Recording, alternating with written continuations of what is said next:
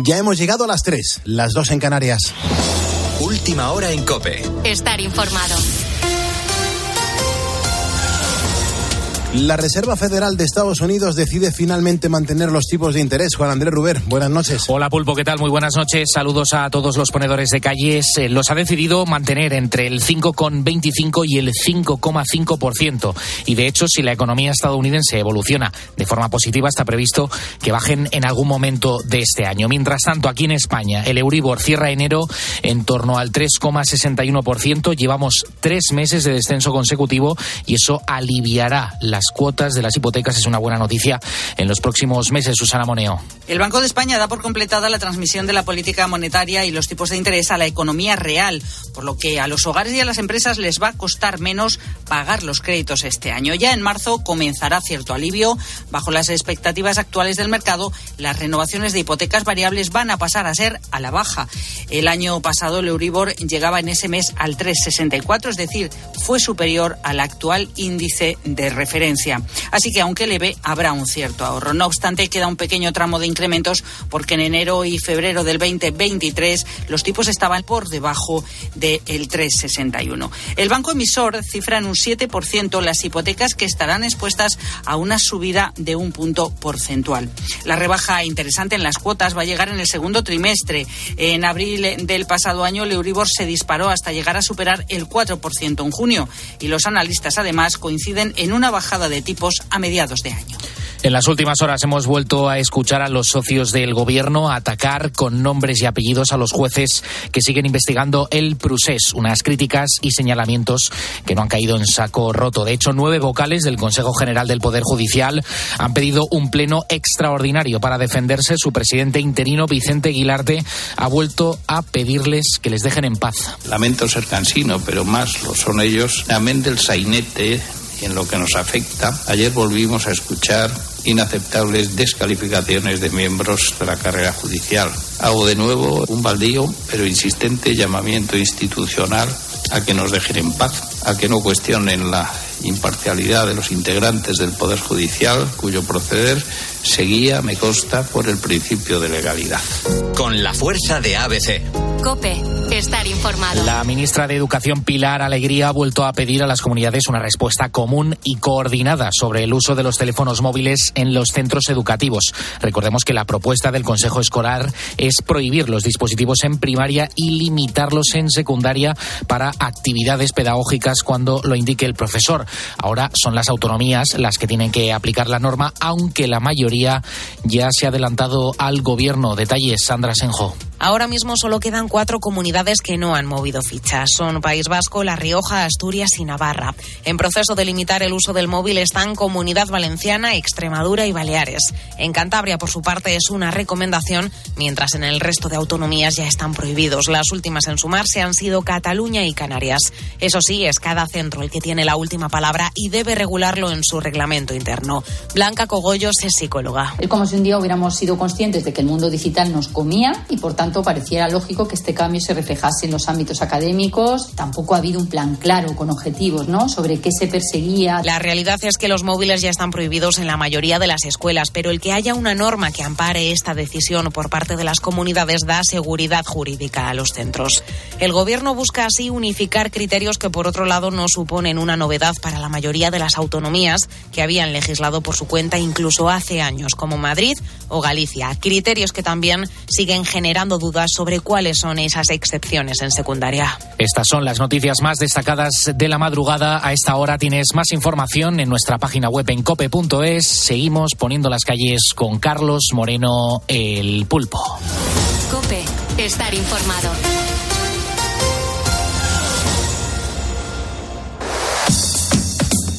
Carlos Moreno, el pulpo. Poniendo las calles. Cope, estar informado. Y entretenido y acogido y escuchado. Este es un programa de radio bidireccional. Aquí pintas mucho. Los comentarios que nos vas dejando los vamos escuchando si nos los dejas en nuestro WhatsApp en el 662-942-605 y también si nos los dejas en nuestra cuenta de facebook.com barra poniendo las calles la gran puerta para acceder a este programa de radio. Eh, vea entonces hasta las 4 de la mañana a los ponedores qué les vamos a ofrecer. Bueno, pues vamos a abordar con nuestra psicóloga Macu Gortázar Ibáñez de la Acadiniere un tema que seguro de un modo u otro afecta a todo el mundo y nos podemos ver incluso reflejados. Hoy nos va a hablar del miedo que algunas personas tienen al amor entre otras cosas porque temen que puedan dañar a alguien o que les puedan hacer daño. Y todo partiendo de una película, de la cinta Frozen. Enseguida vamos a ver la relación que tiene con todo esto. Y además vamos a tener el Mundial de Poniendo las Calles. Y sí, sí, eh, a ver si, si tenemos a, un nuevo concursante que en esta ocasión sí llegue a la quinta pregunta de forma eh, victoriosa. Bueno, con Mar Gómez también recordaremos el aniversario del accidente del Challenger y cómo afectó la meteorología a este suceso. Genial, pues nada, nosotros estaremos también pendientes de los mensajes que os va dejando la audiencia en este día en el que estamos hablando de azulejos. El sector del azulejo está pasando por un mal momento, nos alertaron diferentes ponedores de calles, pero sobre todo un ponedor llamado Roberto y estamos atendiendo pues esta petición. ¿Cómo son los azulejos que tienes en casa? ¿De qué manera los tienes colocados? Eh, hay mucha gente que está eh, mandando fotos a nuestro facebook.com barra poniendo las calles. Y de repente en este este programa de radio suenan canciones que tienen ya unos cuantos años, que pertenecen a décadas maravillosas y artistas que en su momento lo petaron absolutamente. La de hoy va a emocionar a más de uno. La de hoy te va a situar en un momento de tu vida en el que pues eras mucho más joven, en el que estas canciones te enamoraban y que oye, a día de hoy cuando suenan eres capaz de cantarlas y de sonreír no se da ni cuenta que cuando la miro, por no delatarme, me guardo un suspiro, que mi amor callado se enciende con verla, que diera la vida para poseerla. No se da ni cuenta que brillan mis ojos, que tiemblo a su lado y hasta me sonrojo, que ella es el motivo que a mi amor despierta, que ella es mi delirio y no se da cuenta. Esta cobardía de mi amor por ella hace que la vea igual que a una estrella, tan lejos, tan lejos en la inmensidad, que no espero nunca poderla alcanzar. Esta cobardía de mi amor por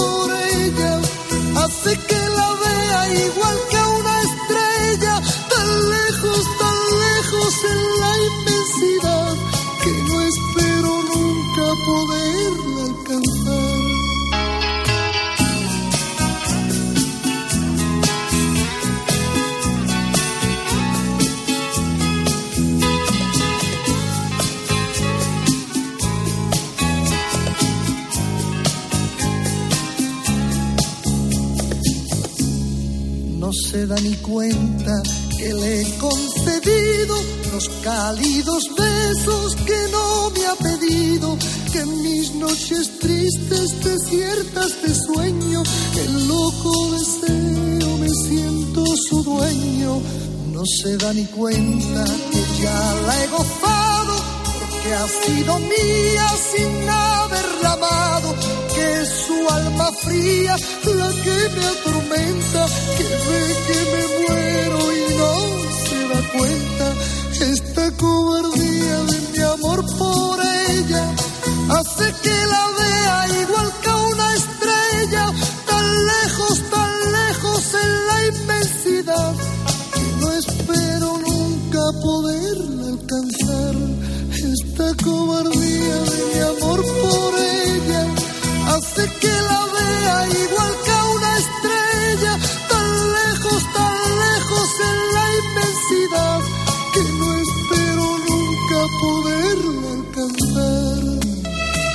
Siempre me acordaré, Bea, de cuando puse esta canción por primera vez en, el programa. Y, la cara con la que te quedabas diciendo, pero si esta canción la escuchaba yo cuando era pequeñita y, la cantábamos en casa. Es que es una canción preciosa que le encantaba también a, mi abuela mm. y, he escuchado muchísimas veces este temazo, esa cobardía de chiquetete, que además eh, es ponerla y, te tienes que lanzar a, cantarla. Y qué bonita, qué sentimiento, cómo es. es como la de la gata de Rocío Durcal. Pues son canciones que para toda la vida. Así es. Bueno, damos las, gracias a Gerardo Rubio Nieto, un ponedor que se acaba de incorporar a este programa de radio. Veo que nos acaba de seguir. Gerardo, muchísimas gracias. Este pequeño gesto que has hecho de, darle a seguirnos a Facebook nos ayuda muchísimo. También lo ha hecho Mariola Alcaide. Gracias, Mariola. Y Pescados y Mariscos Saos. Ahí están eh, los chicos y chicas que se dedican a los pescados y mariscos Saos, que también nos están eh, siguiendo desde este momento en, Facebook. Bienvenidos y muchísimas gracias. Y luego tenemos una desvelada que no tenía yo controlado, que es Victoria. Victoria Menéndez, que nos está escuchando desde Galicia, que es donde reside, aunque ella es de Oviedo. Dice, es que soy geniales. Genial eres tú, Victoria, que cuando estás desvelada decides apostar por la radio y encima coges y nos eliges. Victoria, te, te agradezco un montón este gesto y te doy la bienvenida en este día en el que estamos hablando de azulejos y los ponedores están compartiendo cosas súper personales. ¿eh? Bueno, María Jesús, por ejemplo, dice, a mí no me gustan los azulejos en las casas. Lo que sí me encantó fue el vestíbulo de la estación de Sauvento, en Oporto. Está toda decorada con paneles de azulejos con representaciones históricas del norte de Portugal. Es espectacular y claro, además es un sitio turístico que todo el mundo que va a Oporto pues eh, pasa por allí. Ana María dice, mi cocina y mi baño tienen más de 35 años, pulpo. Tengo que reconocer que les falta un cambio, sí, pero es que me encantan. Son pequeños, lisos y tienen una franja con un dibujo. Y luego los del baño son, ¿veis? También lisos. Em, Miguel Pérez nos cuenta una anécdota. Dice que un amigo suyo, albañil, cuando hacía reformas en casas antiguas en Mataró, los guardaba y los enmarcaba. Dice, esto ya hoy en día eh, no se hacen y, por eso los tiene guardados. Y ha mandado la foto de algunos de los que tienen marcados. Y es que, claro, no me extraña que se quedara con ellos y, los guardara súper bonitos. Eh, Chanito nos ha escrito para contarnos que en su casa tiene el clásico blanco de 15 por 15. Y luego Antonio Leo Vegas dice, ay, qué bonitos son los azulejos. Los hay de siempre, los de toda la vida, de los patios de la casa, de los pueblos españoles. Y la verdad, luego hay algunos históricos que son llamativos y que ya no se ven ni se han vuelto a fabricar. Me encantan. Siempre tiro fotos cuando encuentro a alguno de estos azulejos. Nos escribe desde Madrid. Impresionante, pues muchísimas gracias por seguir compartiendo pues tus experiencias con los azulejos, cómo y de qué manera los tienes colocados en casa y si es que lo tienes. Sobre todo es un, guiño, como te decía antes, al sector azulejero en la provincia de Castellón que están pasando por un momento delicado. Son las 3 y 12 de la madrugada, las 2 y 12 de la madrugada en las Islas Canarias estamos haciendo radio en directo, nosotros sacrificamos nuestra vida como también lo haces tú. Eh, yo admiro a la gente que trabaja de madrugada todos los días eh, duramente. Hay gente que comienza a trabajar pues a las 10, 11 de la noche y que hasta las 6, 7 de la mañana pues no deja de currar. Pues un abrazo a todos vosotros y también a las que a la gente que está estudiando, ¿no? O incluso a Juan Francisco que está en Estepona, mi querida Estepona, y me dice que estamos allí en Estepona a 11 grados. Impresionante temperatura para esta hora de la madrugada. Es, es brutal. Pero bueno, eh, hoy tengo que cambiar el tercio, más que nada porque tengo que ponerte en contexto, porque quiero traerte un, dato muy curioso eh, que me ha llamado muchísimo la atención. Tanto si eres padre o madre como si no lo eres, seguro que conoces la famosa película de Disney, Frozen. Esta cinta, esta película, ha sido todo un fenómeno social entre los más pequeños, ya no solamente por su historia, sino por lo que hay detrás de ella, ¿no? Ahí por primera vez eh, en muchos años eh, el foco no estaba puesto en el amor entre un príncipe y una princesa, no, no, no, no tiene nada que ver, sino en el amor entre dos hermanas. Un amor capaz de romper hasta el más terrible hechizo. Elsa, su protagonista, es verdad que conmovió los corazones de muchas niñas por sus poderes y por algo mucho más profundo, que era la empatía que sentimos hacia ella por su miedo a amar a los demás. Elsa tiene un poder mágico, puede transformar las cosas en nieve y en hielo y, claro, ella lo mantiene oculto por miedo a dañar con él a sus seres queridos, pero claro, también por miedo a que la rechacen. Obviamente Elsa es un personaje de ciencia ficción, pero en la vida real hay personas también con, con este miedo. Ponen una enorme barrera que impide que otras personas se acerquen a ellas por miedo a hacer y recibir daño perdiéndose a su vez pues todo lo bello que, tiene amar. Amar es algo maravilloso, ¿eh? tenemos a nuestra experta psicóloga ya preparada para abordar este tema. Ella es Macu Gortázar Ibáñez de la Cadiniere. Eh, Macu, bienvenida y sobre todo, buenas noches y cómo estás. Gracias, Pulpo. Pues encantada de estar aquí con vosotros. Muchas gracias. Son las 3.14 horas menos en Canarias. La cuestión es que por, ¿por qué desarrollamos este miedo al amor? ¿De dónde procede todo esto? Porque se pierden muchas cosas bonitas. Pues porque al final, eh, oye, si puedes tener amor, también lo puedes perder, ¿no? Entonces, eh, normalmente siempre los miedos, precisamente, o no, pues todo lo que tiene que ver con miedos a, pues eso, ¿no? A, dar a otras personas en algún punto, implica que, bueno, pues, eh, pues también puedes perder, puedes perder el amor de esa persona, esa persona pues se puede ir, puede fallecer, puede pasar muchas cosas, ¿no? Entonces muchas veces el, el miedo viene de darlo todo y luego no tener nada.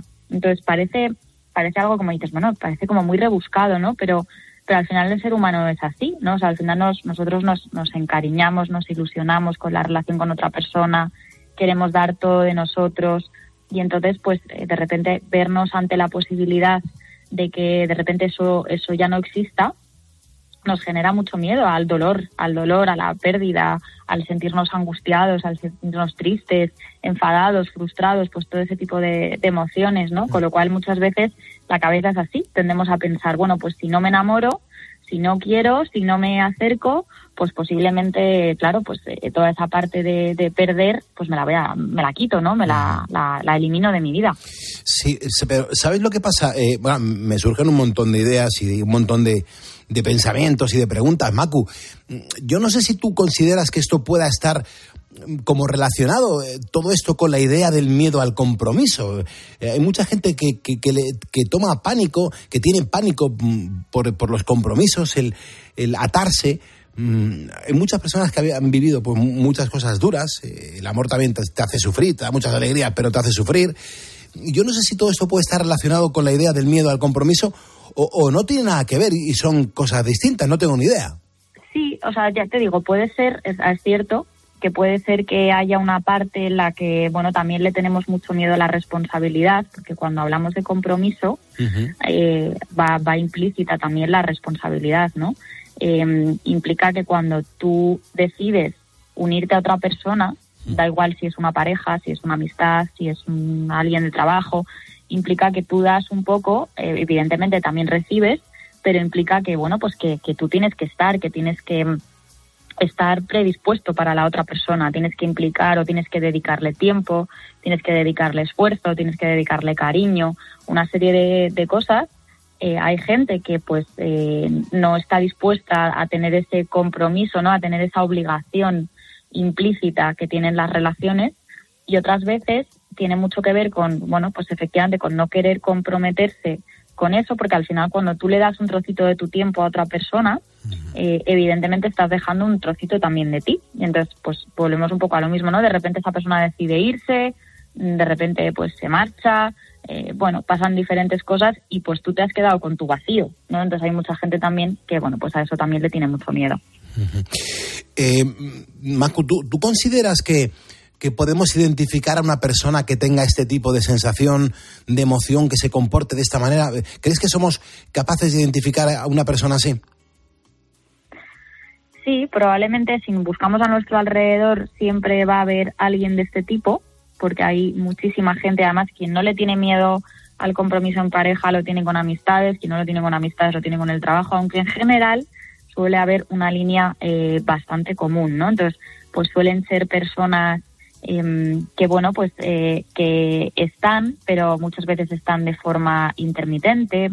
Incluso podría parecer que son un poco interesadas, ¿no? Como que parece que están solamente cuando, pues cuando a ellas les interesa.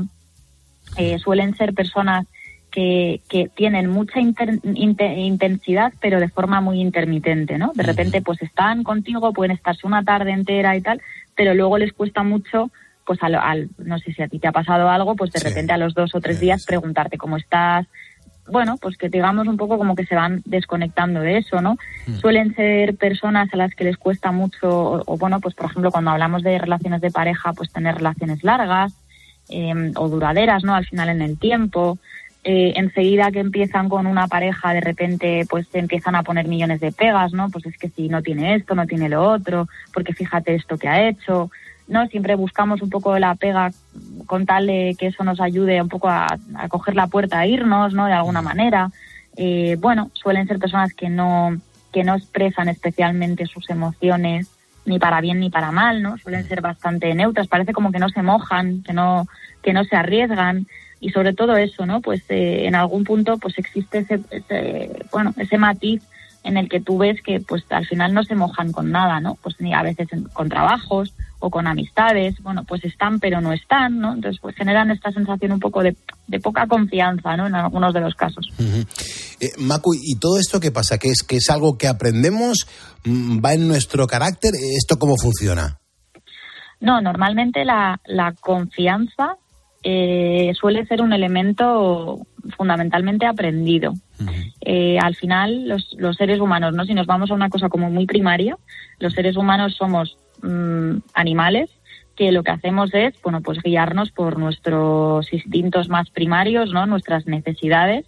Eh, y entonces, ¿qué es lo que va pasando? Que, pues, la vida, las, las otras personas eh, y elementos de alrededor nos van colocando también en una situación, ¿no? o sea, si al final, bueno, pues yo sé que para poder comer tengo que hacer un trueque con otra persona y luego la otra persona me la juega, yo aprendo a partir de entonces a cómo, bueno, cómo resetear mis recursos o mis estrategias para llegar a las cosas en función de las respuestas que voy que voy obteniendo, ¿no?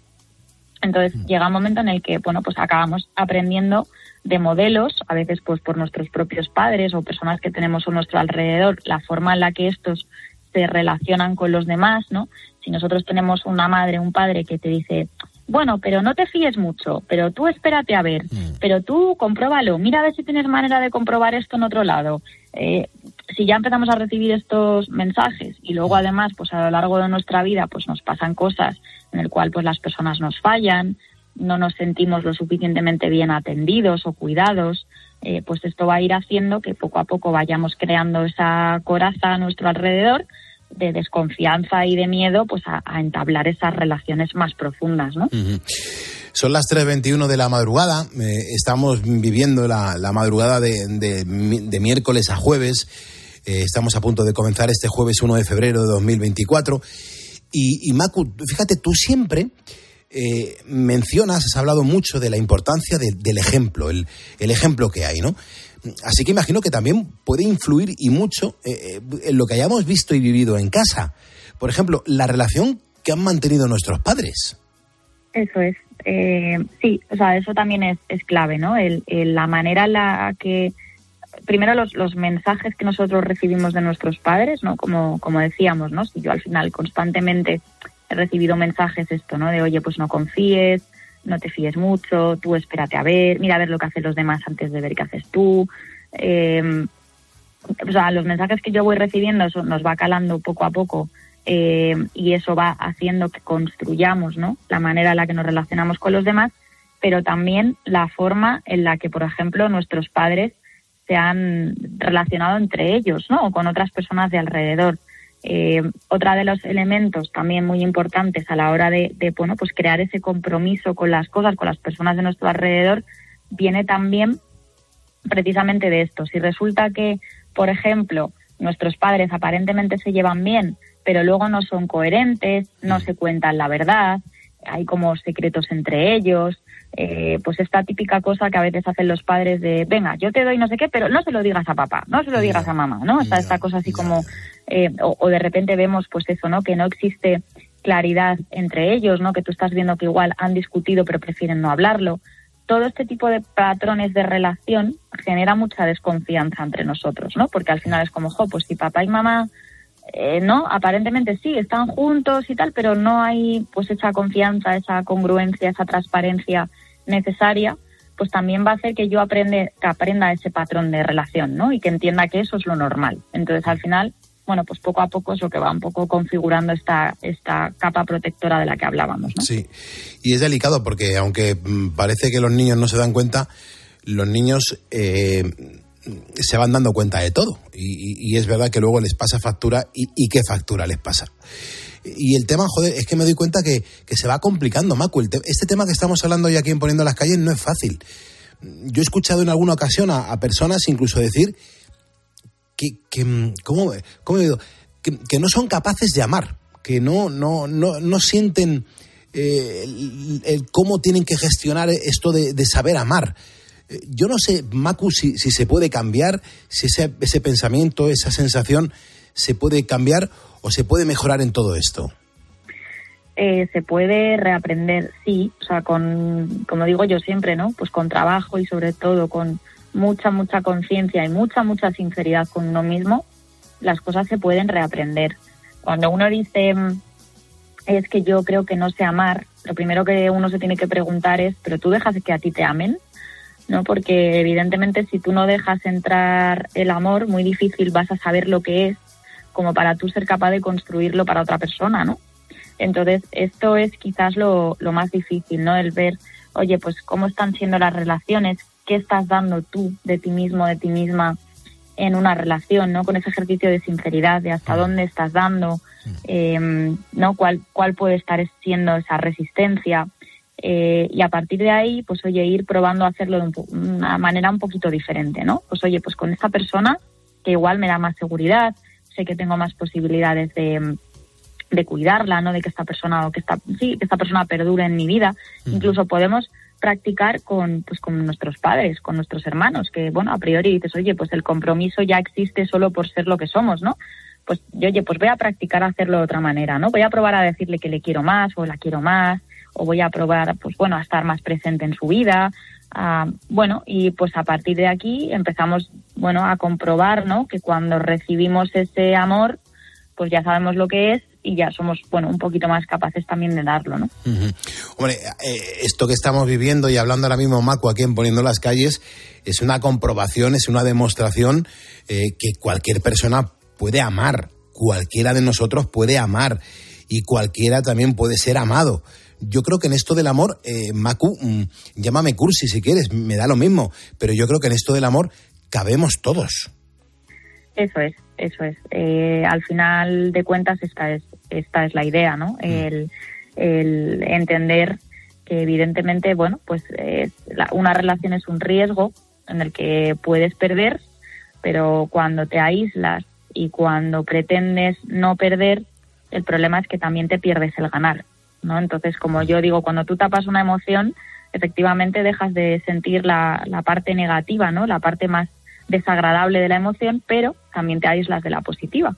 Y generalmente, pues la, la experiencia nos dice que la parte más negativa o la posibilidad de perder a una persona, generalmente pues el tiempo, el cuidado, el cariño, todo eso lo suele sanar, pero toda esa parte que uno se pierde, pues de querer de que te explote el corazón de amor, de tal, pues toda esa parte, pues eh, eh, realmente es lo que acaba perdurándonos, ¿no? Desde luego que sí. Pues no hay tiempo para más, son las 3.27, Maco, hora menos en Canarias. Eh, te agradezco muchísimo este rato de reflexiones en este programa de radio. Reflexiones, por cierto, muy certeras y también humanas. Maco, muchísimas gracias. Pues gracias a vosotros. Hasta pronto. Hasta pronto. Muchísimas gracias. Y ahora, ¿por qué no escuchar una gran canción de George Harrison? ¿Por qué no darnos cuenta que tú eres el protagonista de toda esta historia? Que tú eres el protagonista de este programa que se llama Poniendo las calles, que estás currando, que estás intentando dormir, pero que tienes activa la radio y sobre todo ayudándonos a seguir creciendo.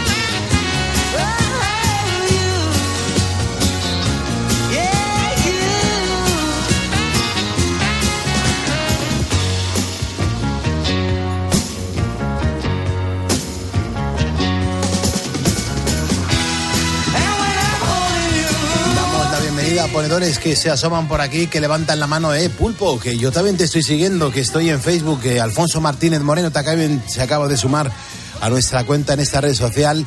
Gracias, Alfonso. Francisco Javier Villén nos está escuchando y siguiendo. Francisco Javier, muchísimas gracias. También lo acaba de hacer Marta Martínez Vila. No, Villa. Marta Martínez Villa. Nos está escuchando y, y también le agradezco lo- el gesto de darle a seguirnos. Y Santi Luque, otro ponedor que se suma a este programa de radio. Pero vea, también, fíjate la cantidad de tarjetas de presentación de los ponedores que en vez de darle a seguirnos a Facebook, dicen, oye, que yo quiero mandar una nota de voz. Sí, y nos cuentan, bueno, pues eh, quiénes son, sobre todo, qué es lo que están haciendo y por qué nos escuchan. ¿Cómo suena la primera? Hola, buenos días. Me llamo Paco Cuchi, os escucho muchas noches y me alegro del programa que hacéis y que nos aportáis mucho. Enhorabuena. Os llamo desde Castellón. Un saludo para todos, ponedores. De Castellón, qué, qué casualidad. Es que este programa está muy, muy conectado a la gente y a mí me empieza a dar miedo. Es que hablamos de Castellón, puma, la primera tarjeta de presentación Es de. Paco, de Castellón. Qué bueno esto, ¿eh? Seguro que este ponedor sabe perfectamente del problema del que estamos hablando hoy, porque, porque es increíble la cantidad de gente que se ve afectada por esto allí, en esa provincia. Sí, sí, es verdad. Eh, la segunda tarjeta de presentación, vea, encárgate tú, porfa. Sí, vamos con ella, es la número dos. Hola, buenas noches, Pulpo y compañía. ¿eh? Desde Mequirenza, soy ponedora. Me llamo Elis, de verdad. Alegráis porque nos hacéis recordar, nos hacéis, como te voy a decir yo, nos hacéis pasar el rato que estamos escuchando. Bueno, que es, es tan ameno, tan ameno que no te das cuenta y ya estás a las 6 de la mañana. Pero muy bien, ¿eh? fantástico. Enhorabuena. Es el objetivo, ¿verdad, Bea? Aquí lo que queremos es que las horas vayan pasando para todo el Que mundo. pasen rápido. Que pasen rápido y sobre todo que, que no tengas conciencia de, joder, si estás despierto y te ha tocado no dormir, pues aquí vas a estar a gusto. Es, lo que queremos hacer, que ¿verdad? En parte tiene un poco de contrasentido, ¿no? Es como lo que queremos es que esto vaya rapidito, ¿no? que pase, que pase lo antes posible, más que disfrutarlo, pero al mismo tiempo en el camino pues lo vamos disfrutando, nos Sí. reímos, estamos entretenidos. Es verdad, es verdad. Y sobre todo, muchas veces eh, nos metemos en la cama con, con problemas y esos son los que lo- nos impiden no, no descansar, no dormir, que nos vamos comiendo la cabeza. Y aquí, por lo menos en este rato de radio, bueno, este rato, ya, estas cuatro horas y media de, de radio, Ya ratazo. claro, no, no nos metemos en jardines y procuramos pues hacer una radio para todo el mundo. Hay un- una tercera nota de, de voz en cuanto a la tarjeta de presentación. Vamos a conocer a este ponedor. Muy buenos días, Pulpo. Soy Javier y desde Lugo ya poniendo las calles para levantar con ganas España. Muy bien, Ay, Javier, ay. qué bien. Ay, qué cortito. Y con, un, y con ímpetu, ¿eh? Mucho ímpetu. Sí, sí, con mucha fuerza. Pero, te has quedado ya a media, Javier. Tenías que haberte extendido un poquitín más, ¿no? Bueno, eh, tiene su duración, ha explicado todo lo que quería contar, lo único que le hemos visto ahí pillado al final. Sí, sí. ¿Verdad? vale. Eh, cortado. Pero vamos ahora con la cuarta, si te parece. Venga, a ver. Buenos días, ponedores. Soy Evelio, un apicultor de aquí de la granja de Iniesta en la provincia de Cuenca. Saludos. Evelio, E- Evelio, cuidado que a mí Evelio no me suena mucho que seas Evelio. Pero me encanta que sigas con nosotros, Evelio. Evelio apicultor. Tiene ingenio, tengo que decirte. Absolutamente, veo cuántas profesiones tiene, No sé, tiene porque- este ponedor, pero ¿eh? es muy variadito. Con los nombres también. Es maravilloso. Y, y- y que todavía no, no conozca yo a Evelio y, o a sus múltiples facetas su- de personas que tiene este hombre en su ser. La verdad es que sí, es el hombre de los mil nombres. Nos encanta, nos encanta. Bueno, 3.34, hora menos en Canarias. Seguimos avanzando. Eh, fíjate, ahora toca meternos un poco en el mundo de la ciencia. Mm, Pero antes déjame que te recuerde que estamos hablando de los azulejos, de los azulejos que tienes en casa. Le estamos haciendo un guiño al sector del azulejo, sobre todo en la provincia de Castellón, que muchos ponedores nos escuchan desde allí y estaban levantando la mano diciendo, pulpo, echarnos un cable, por lo menos que se sepa cómo lo estamos viviendo aquí. Las empresas azulejeras están pasando por un mal momento y, y bueno, pues eh, lógicamente les hemos tendido nuestro brazo y estamos hablando de, de cómo son los azulejos de la audiencia, dónde los tienen puestos, cuándo lo pusieron y encima muchos y generosamente de los ponedores incluso se atreven a mandarnos las fotos de los azulejos que tienen colocados en casa. Bueno, nos vamos al 28 de enero del 86. eh, ese fue el día en el que el mundo fue testigo de una tragedia que dejó una marca indeleble en la historia de, de la exploración espacial. Hay que recordar que ese día el transbordador especial Challenger de, de la NASA se elevó hacia el cielo con una tripulación de siete astronautas, incluida la primera maestra en el espacio. Y sin embargo, apenas creo que fueron 70, 73 segundos aproximadamente después del despegue, ocurrió un desastre absolutamente inimaginable. el Challenger se desintegró en el aire y hoy Mar Gómez, que ella es física, es meteoróloga, trabaja en el tiempo.es, nos quiere hablar sobre ello y sobre todo cómo influyó la meteorología. Mar, muy buenas noches y sobre todo cuéntanos a los ponedores, por favor, qué ocurrió en el accidente del Challenger. Muy buenas noches, Pulpo. Pues sí, lo has mencionado. La verdad es que fue un evento devastador que tuvo un impacto muy importante tanto en la industria espacial como en la percepción pública de los programas espaciales. La tripulación del Challenger estaba compuesta pues del comandante, de un piloto, de tres especialistas en misiones, un especialista en carga útil y, como bien has dicho, la primera civil en el espacio, que era maestra y que tenía una misión. Era parte del programa Teacher in Space de la NASA.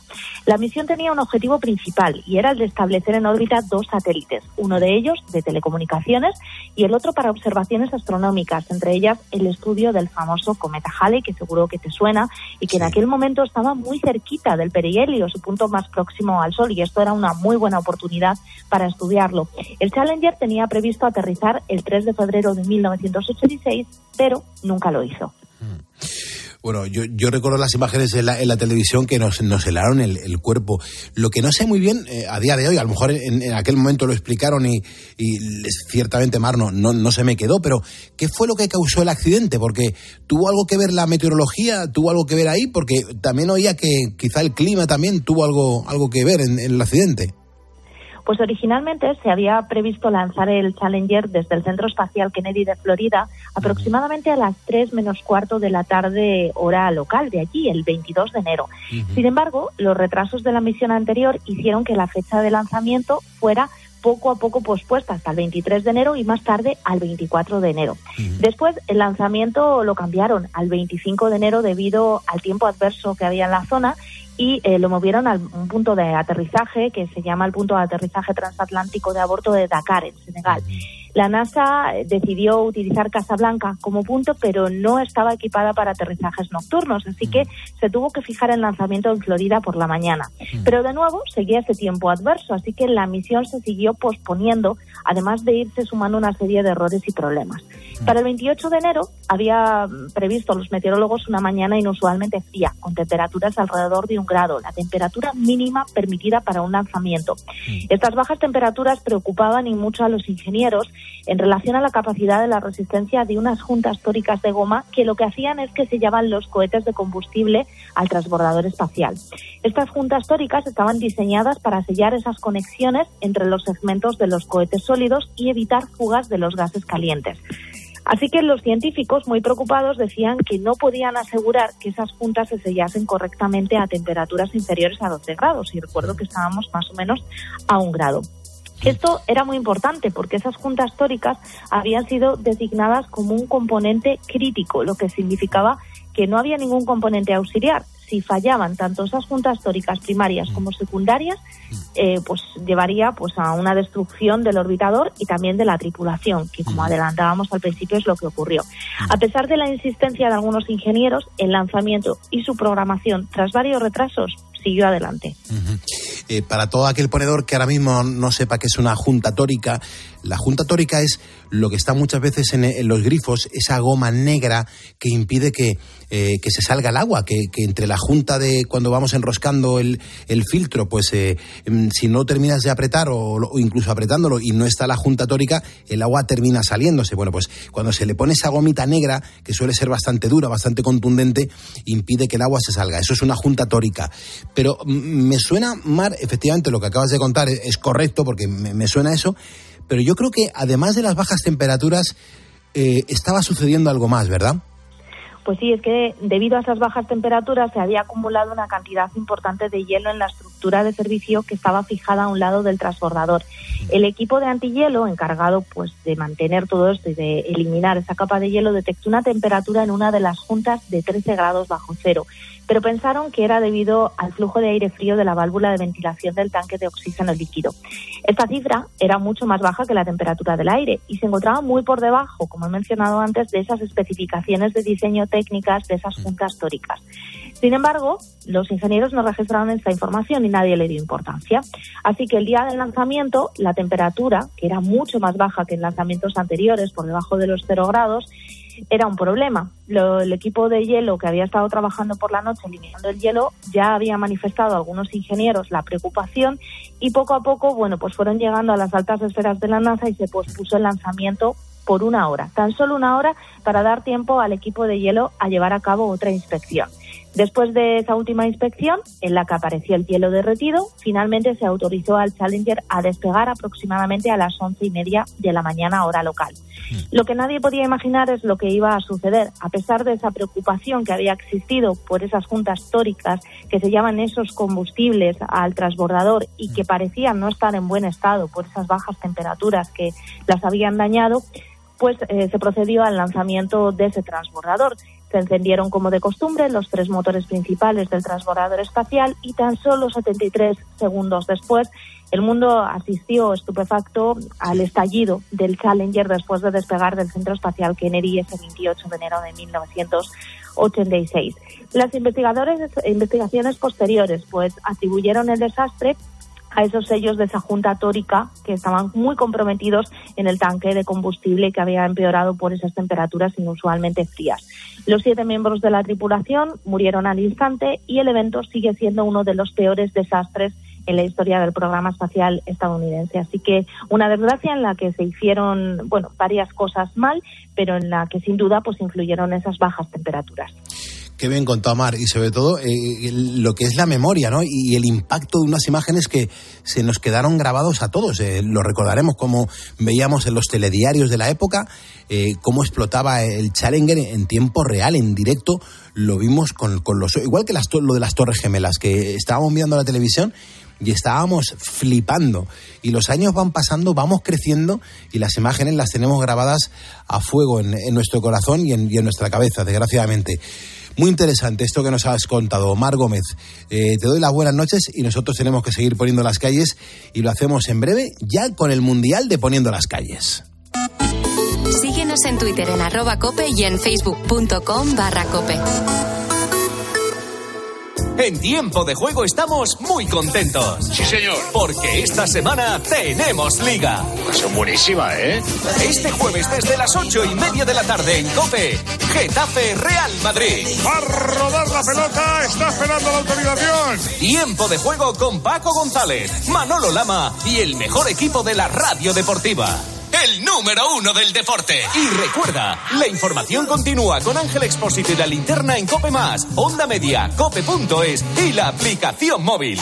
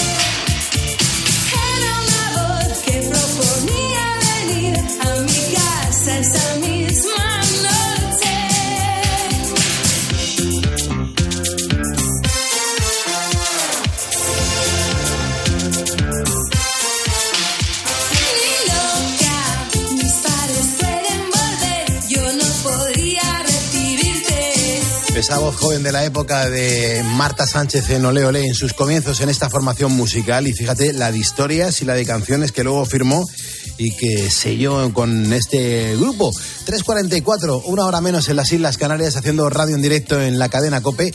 Vea, ¿a ti te gusta Marta Sánchez?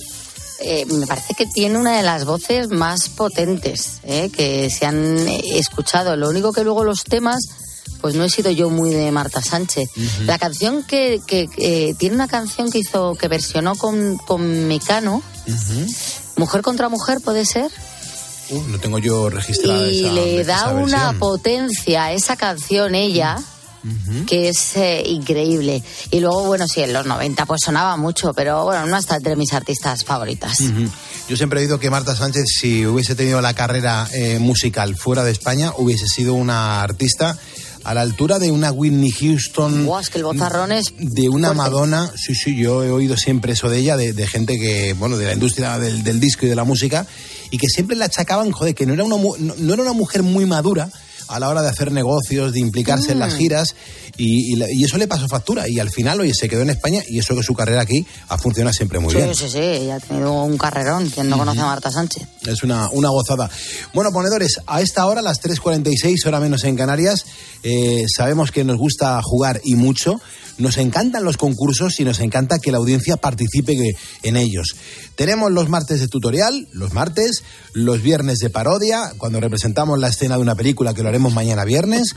Y desde la pasada semana tenemos aquí un nuevo juego con un valiente que es el becario, que, que está súper aceptado ya en este programa de radio, que se lo está trabajando muy bien y que se ha inventado este juego que también mm, la, la primera edición nos funcionó muy bien. Manu Pérez, ponos un poco en contexto, por favor. Pues os pongo en contexto y es que la semana pasada tuvimos a Francisco Javier, nos lo pasamos muy bien. Es verdad. Pero comienza la segunda edición del nuevo concurso de este programa. Bienvenidos al Mundial de Poniendo las Calles. Como ya se vio la semana pasada, la dinámica es muy sencilla. La temática de este nuevo formato siempre tendrá que ver con el Día Mundial o con un día muy importante que se haya celebrado a lo largo de la semana. Hoy, jueves 1 de febrero, tenemos a dos ilustres personajes de nuestro país que nos van a presentar la temática de hoy. Mm, muy interesante. Ay, Felipe, qué bien se me ve ahora después de haber dejado la política. Y que lo digas, Mariano. Aquí en Santa Pola se vive genial. Mire usted, señor González, el estrés de la política era inigualable. Que si los catalanes haciendo cosas, que si el alcalde, el que los vecinos, es el alcalde el que quiere que sea el vecino el, el alcalde. Lo peor, señor González, eran las elecciones. Sin duda, señor Rajoy. Y mira que a mí me dieron bien, por consiguiente, que gané unas cuantas. Yo también gané. Sí, sí. Pero después de haber perdido con el ZP, no sé por consiguiente cuántas veces. El caso, Felipe, mire usted, que hoy en el Mundial de Poniendo las Calles hablamos de las elecciones. Pues me alegro por ello. Y por consiguiente, voy a pedir un daiquiri. Haces bien, Felipe, haces bien. Pues ahí los tenemos. Nos han anunciado que hoy toca hablar de elecciones. Mariano Rajoy y Felipe González ha- bueno, le ha puesto voz a estos dos personajes, a estos dos políticos, Francisco Javier, que fue el concursante que participó la semana no puedo pasada. creer que haya, que haya liado al oyente para grabar todo esto. Sí, no sí, podía sí. ser de otra manera. Hombre, por No puedo supuestísimo. Qué morro tienes, ¿no? Bueno, yo simplemente vi que pues ¿Había eso, juego? había juego y jugué, claro. Yo te dije que Francisco Javier acababa con una sección en el programa y espérate que no nos quite a ti y a mí el puesto. Poco a poco. Va a quedar con el partidazo, ¿eh? Con el liguero, ¿no? Pues nada, ya sabéis que en Poniendo las calles no se habla de política, pero hoy hacemos una excepción. Es para concursar, nada serio. Y el formato es muy sencillo. Cinco preguntas sobre el día en cuestión y habrá cuatro respuestas posibles en cada pregunta. Vamos un tipo test en toda regla. La persona que quiera participar y poner a prueba sus conocimientos puede llamar ya al 950-6006. Claro, este concurso eh, me imagino que tendrá un premio final, ¿no? Tiene, tiene varios, eh, Pulpo, porque solo por participar te haremos entrega del diploma oficial del programa. Si llegas a la tercera pregunta, además del diploma, te harás con la pegatina. Pero es que si aciertas todas las cinco cuestiones, el premio será doble. El Pulpo es decir, tú, Carlos, te obsequiará con dos CDs de la amplia colección que tiene en su haber y por mi parte te regalaré mi novela que se llama Ready pa' morir. Además, vas a tener dos comodines, los comodines de Pulpo y de Bea. En la pregunta que creas conveniente, salvo en la quinta, podrás consultar con ellos la respuesta que tú creas que es la correcta y ellos te podrán guiar, te podrán ayudar, te la podrán decir. Veremos. Así que, nada, esto ya comienza. Hombre, yo la pregunta que me hago es si ya tenemos oyente, María. ¿Tenemos oyente? Sí. A ver, hola. Hola, buenas. Hola. ¿Con quién hablamos? Hola, hola. Con Juan José del Bosque, de los Molletes. Hombre. Hombre, Juan José, qué mollete, nos, qué mollete nos tomamos la semana pasada. No te imaginas cómo estaba aquello, ¿eh? Ya lo vimos en directo por el Facebook cuando lo estuvisteis retransmitiendo. Sí, sí, es verdad. Estás con el manos libres, ¿verdad? Sí, espérate que me lo pongo en los otros, hombre. Vale, sí, para que te programa. mejor. Que si no te vemos muy, muy, muy lejos, se te oye regular. Venga, Venga. ya lo tengo bien. Qué bueno. Pues venga, Manu, toma el control de tu sección, por favor. Vamos para allá. Y Juan José, primera pregunta ya. ¿Estás preparado? Venga, ya estoy preparado. Vale, Suerte. pues primera pregunta del Mundial de Poniendo las Calles, segunda edición, va sobre las elecciones. Juan José, ¿cómo se llama el proceso en el que los integrantes de un partido político votan para elegir al que va a ser su líder? Cuatro opciones. A. Primarias. B. Secundarias. C. Votación del líder. D. Yo me lo guiso, yo me lo como. Hombre, la, la Tienes- cuarta es muy buena, pero yo creo que es la A, La A. primaria. Vas con las primarias. Pues resolvemos.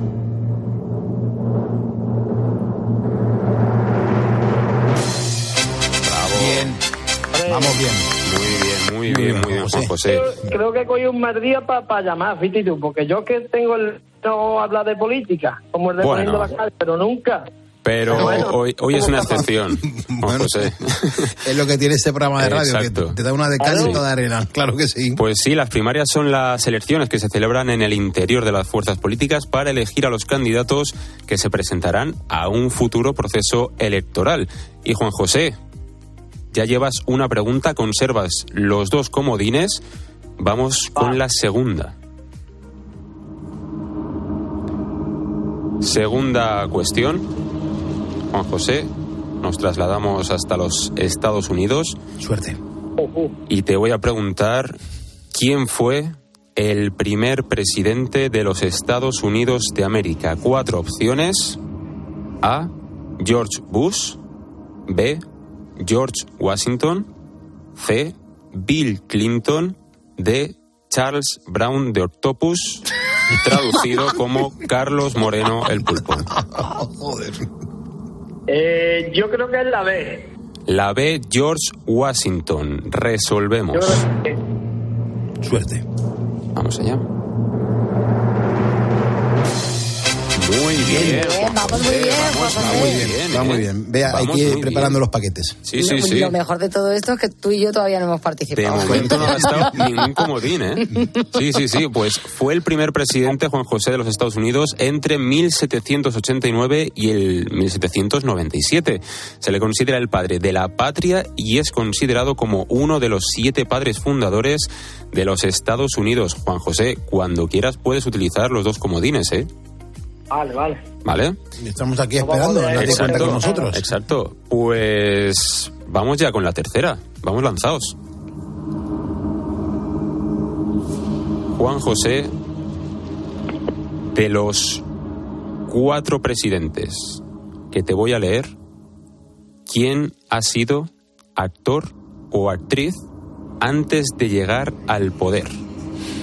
Cuatro opciones. A. Angela Merkel. B. Giorgia Meloni. C. Volodymyr Zelensky. D.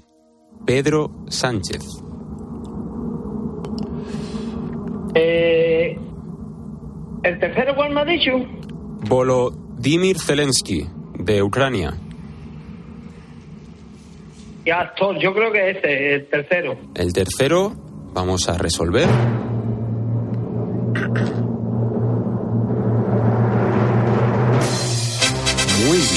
Bien. señor. Por favor, qué nivel, No para, de, ¿eh? qué nivel de oyente, por favor. Y eso que no le gusta la política. Exactamente, y menos mal que no le gusta, Pero ¿eh? algo es que entre, tú sabes, mientras da la hora en punto habláis de noticias también y esto política, pues nada.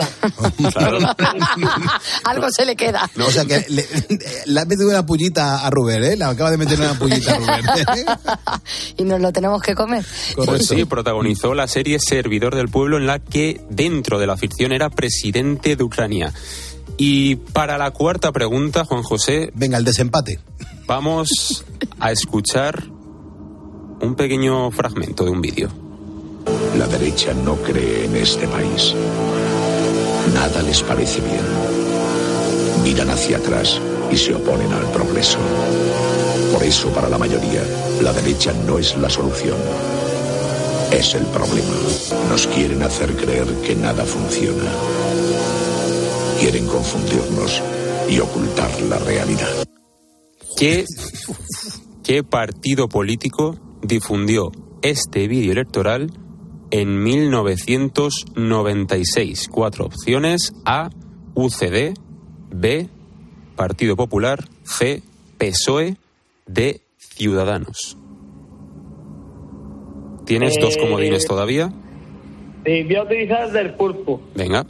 Yo, Hola, buenos, hola, buenas noches. buena pulpo, hombre. Vale. En esta yo creo que es, pero en el 96 estaba yo haciendo la mili y no Mm. tenía yo la cabeza para estar atento a la política tanto. Vamos a ver, e- esto hay que recordar que estábamos en la época de Aznar, eh, que se jugaba ganarle a Felipe González por primera vez. Eh, yo creo que con esos datos yo ya, no sé, las cosas, las Vale. condiciones entre UCD, PSOE y Ciudadanos, yo creo que el que se lo estaba jugando era el partido, no sé, no tengo ni idea. A ver, Pues yo creo que será el PSOE, ¿no? Pues resolvemos. Vota Felipe González. España. En positivo. Pues así es, Juan José. Así es, por Pues supuestísimo. Hay que poner el sonido de acierto, por supuesto, porque Juan José, has llegado a la quinta y última Yo pregunta. ponme una facilita, hombre, ponme una, Una, facilita. una facilita, venga, una facilita. Pero si va muy bien. Vamos con la última que te estás jugando, el libro de los CDs. Echando la noche. Vamos con la última, Juan José. Venga. ¿Quién fue el fundador de Alianza Popular, lo que hoy conocemos como Partido Popular? Cuatro opciones. A. José María Aznar. B. Mariano Rajoy. C. Ana Botella. D. Manuel Fraga. Pues yo creo que la D, ¿no? La D. Manuel Fraga. Resolvemos.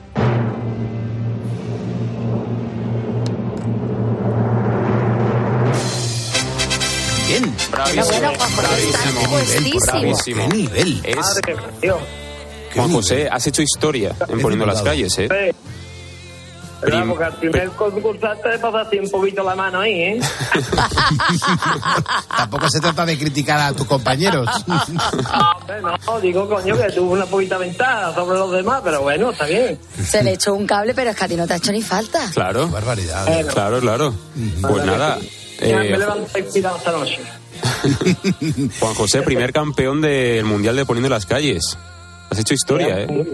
Es su historia, pues muchas gracias. Me alegra mucho que haya sido yo, hombre. Oye, muchas gracias, ¿no? Se va a llevar todo, ¿no? Se va a llevar lleva el todo. libro, se va a llevar los El CDs, pack. la Sí, pegatina. Todo, todo, todo. Todo para él. Por supuestísimo. Primer campeón del, del Mundial, Pulpo. Así que nada. Sí, pues hay, nada. que, hay que entregar ir los preparando premios. La caja grande para hacérsela llegar. Eso es. Deciros que nosotros estamos muy relacionados con el tema de que estáis hablando esta noche sobre los azulejos, que nosotros trabajábamos antes en la obra, antes de, ser- de trabajar aquí en la panadería. Ah, sí, ¿verdad? Y Pues comprar los azulejos que pongan Made in Spain. Ajá. No comprar azulejos italianos, alemanes. Qué bonito, pero hay que comprarlo de España, ¿y no? ¿qué tiene que poner el, el azulejo? ¿Qué es lo que tiene que poner? A las cajas pone Made in Spain. Ajá, perfecto, pues lo, lo tendremos en, en cuenta. Juan José, que llegan las noticias, que te estoy abrazando. Cuídate muchísimo. Pues muchas gracias. Hasta luego. Gracias, Juan José. Nuestros molletes, que qué barbaridad. El bosque, maravilloso.